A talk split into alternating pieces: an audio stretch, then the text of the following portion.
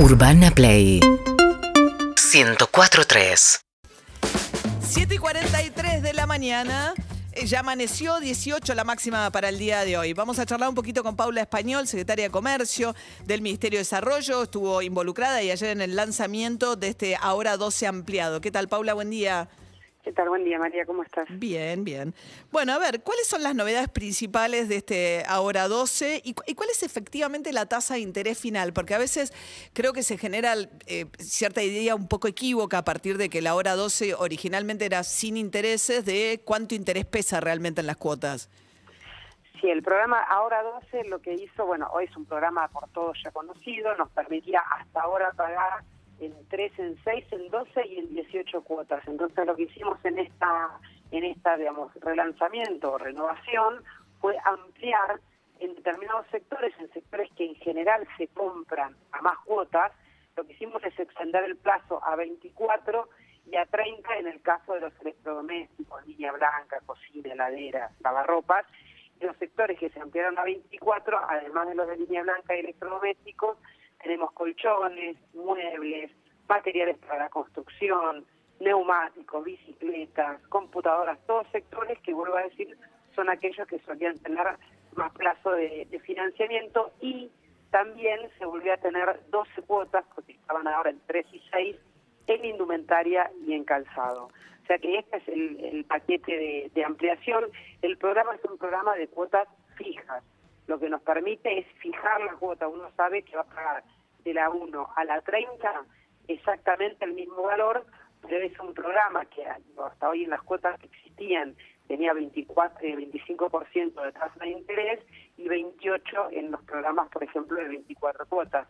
Pero siempre destacando este tema, son fijas, por lo cual uno puede proyectar cuánto va a tener que pagar hasta el final del, de, la, de la última cuota. ¿Las 24 cuotas son al 28%? Sí, ¿Y las.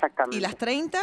A 29. Al 29. Bueno, convengamos que a una inflación este año por arriba del 40 eh, es una tasa muy conveniente, es una tasa muy por debajo de la inflación.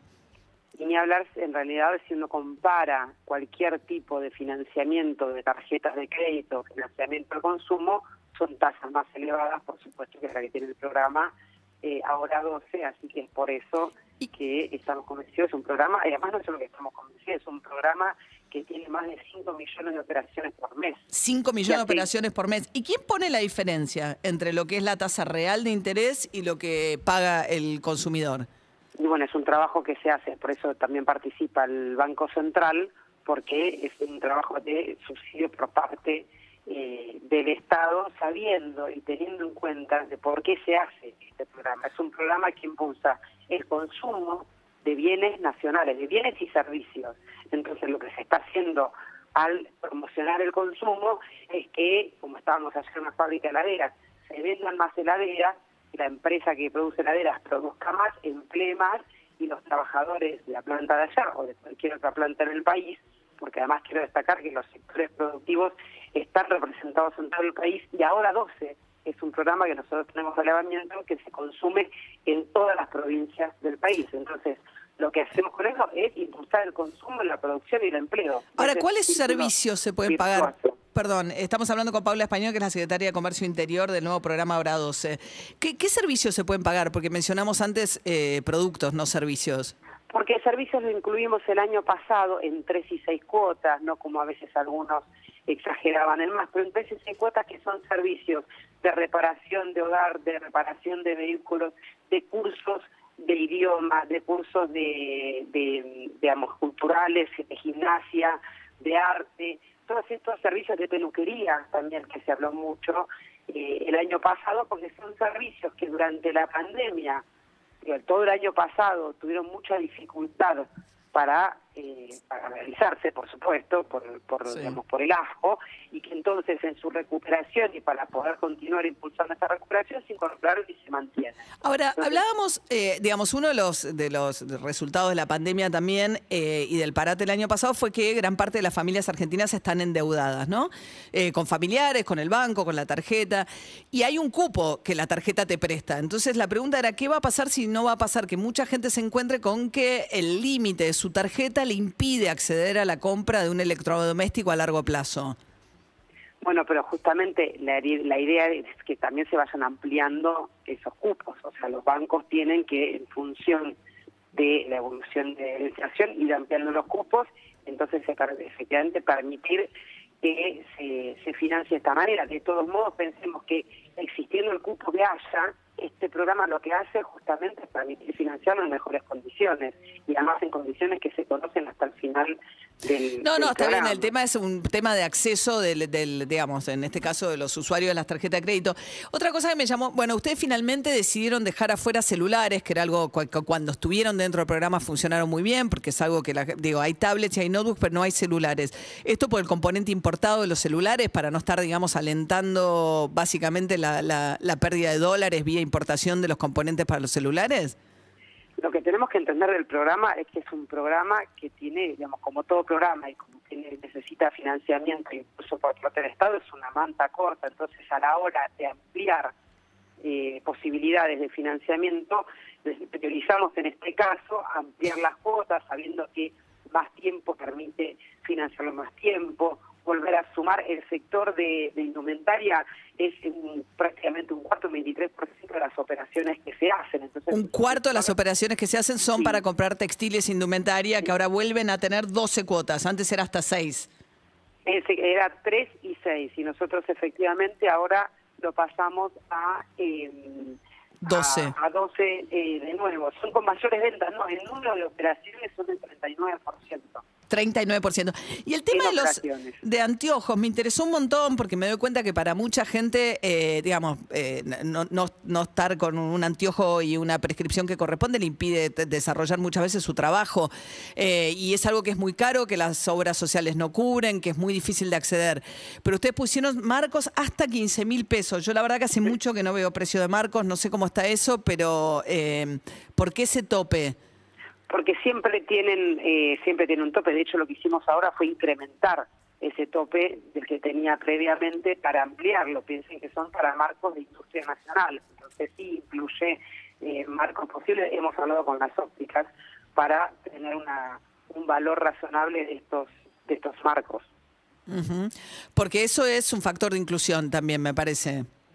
Sí, sí, sí, sí, completamente. Por eso nosotros, eh, digamos, los tenemos, hemos hablado con con las ópticas para ver ese valor. Hemos incluido otros productos de, de, óptica necesarios y, vuelvo a decir, fundamentalmente ampliamos el, el valor en esta, en esta ocasión, siempre teniendo en cuenta esto, las, las posibilidades del programa y cómo impulsar mm. eh, el consumo de muchos productos, digo, bicicletas también están 24 cuotas, o sea, digo, son varios los productos que son muy, muy necesarios en este contexto y en general. Bien. Eh, Paula Español, secretaria de Comercio. hablemos un minutito de Garbarino y Ribeiro, ¿no? Dos empresas de venta de electrodomésticos que están en situaciones muy complicadas y que dan mucho empleo. O sea, que hay más de 4.000 personas, eh, supongo, entre las dos empresas, que una está en concurso de acreedores, la otra también. Eh, ¿Qué pasa con eso?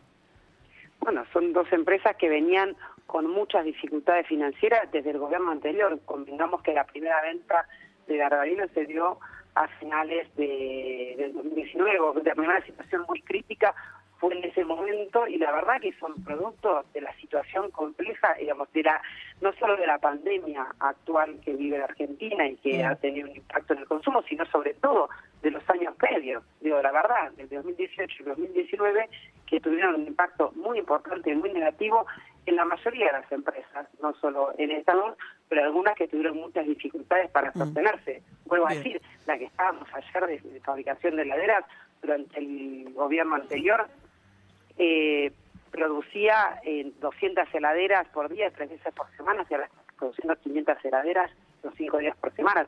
Esos son los productos que después van a estas empresas. Entonces digo, es un conjunto para entender. Paula Español, secretaria de Comercio Interior, muchas gracias, ¿eh? buen día.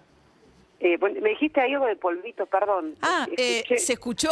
Era la productora que me estaba diciendo como tenía el móvil, pero bueno, ustedes hicieron la multa eh, para el tema no, de... Perdón, no, no, no, del laboratorio. No, no, de un laxante que usted le puso una multa muy severa porque daba la sensación de que era adelgazante y que, ¿no? Y que promovía más la idea que la panza chata con la belleza. Y yo me preguntaba al aire el otro día por el polvito adelgazante, porque hay algo muy parecido que a mí me llama mucho la atención y me preocupa, que son muchas figuras haciendo PNTs dentro del programa de mucha audiencia diciendo, me como un plato de ravioles, pero le pongo un polvito y no pasa nada.